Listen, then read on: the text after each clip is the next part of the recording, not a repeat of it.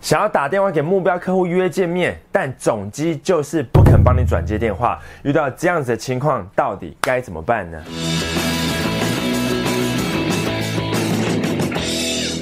在销售的过程中，陌生开发通常是压力最大，也最让人感到焦虑的环节。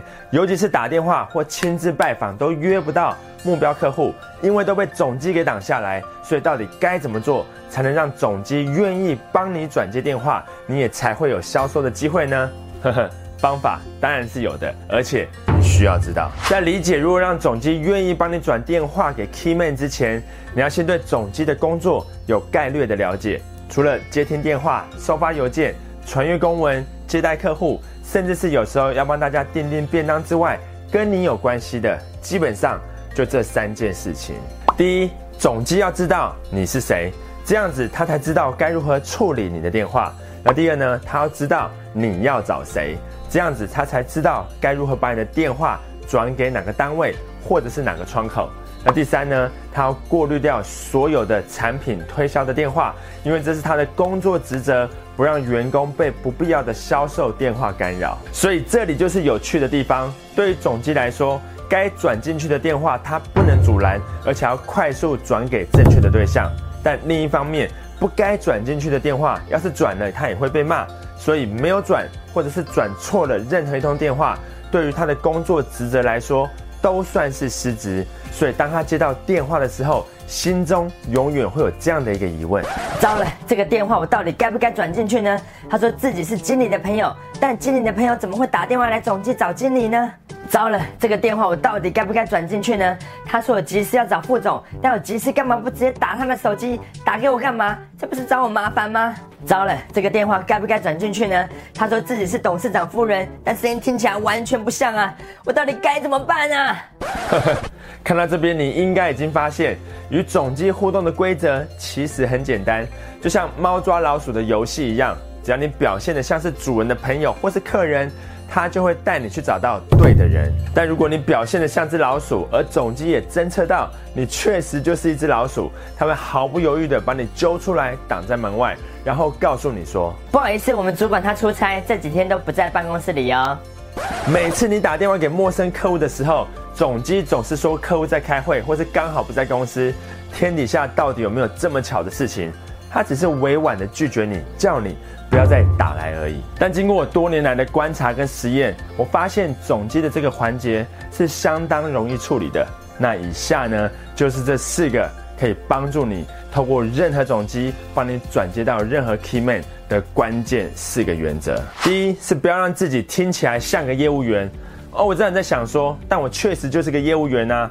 没有错，你确实就是个业务员，但在跟总机通话的时候，你的语气、内容、音调或是各方面都不该暗示对方，你就只是个想要销售产品的业务员，除非你想被挂掉电话。第二个原则就是要给总机一个充分的转接电话的理由，你不要以为他的工作很闲哦，整天坐在那边就是为了要挡下你的电话，不是这个样子的。很多公司的总机除了一天要接上百通的电话之外，还有一堆的事情要做，他巴不得你讲清楚你是谁，你要找谁，然后给他一个充分的理由，为什么他应该要帮你把电话转进去。所以没有给出一个合理的转接电话理由，就是在找总机的麻烦。这不但在浪费他的时间，也浪费你自己的时间。至于哪些理由算是充分的理由呢？基本上来说，只要是跟公司业务或者产品有关的事情，像是客户、厂商、订单、货款、提案。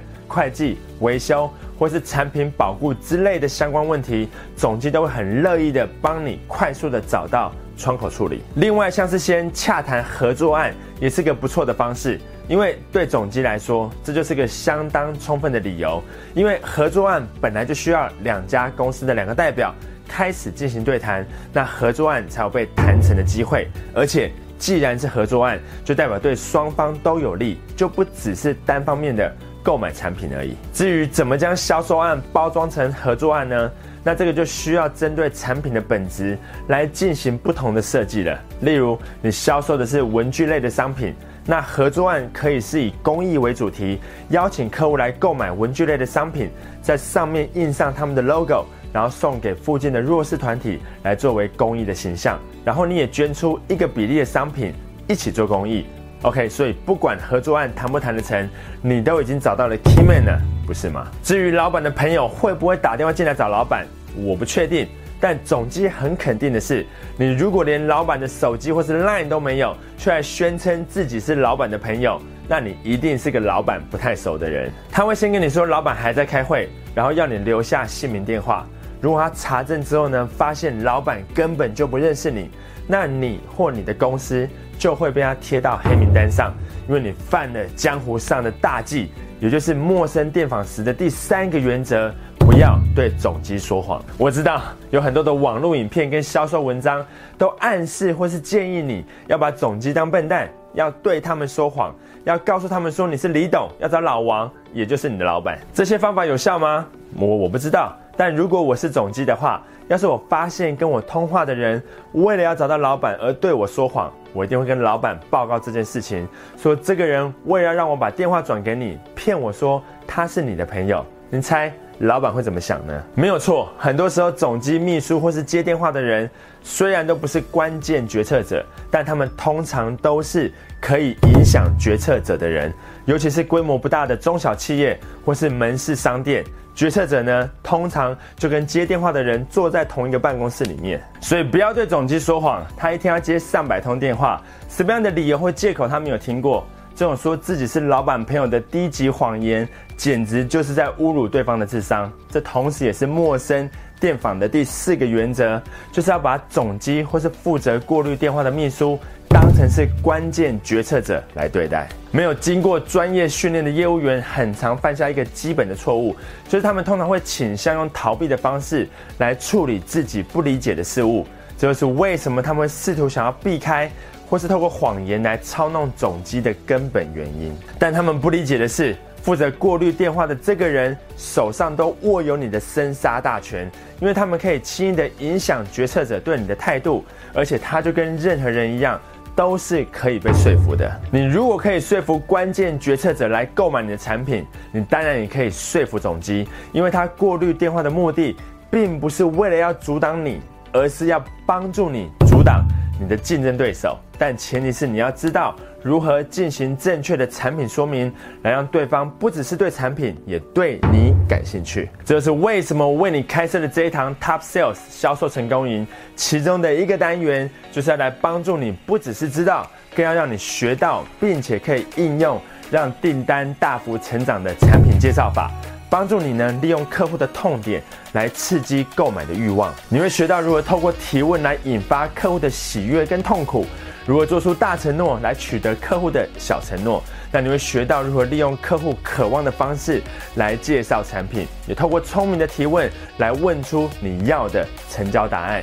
也唯有能够正确的进行产品的介绍，你也才会有成交的机会。但目前在十一月之前，台北、台中的平日班跟假日班。都已经完全额满了，但我一直接到很多兄弟们的来讯，说为什么南部没有场次？这实在是太不公平了。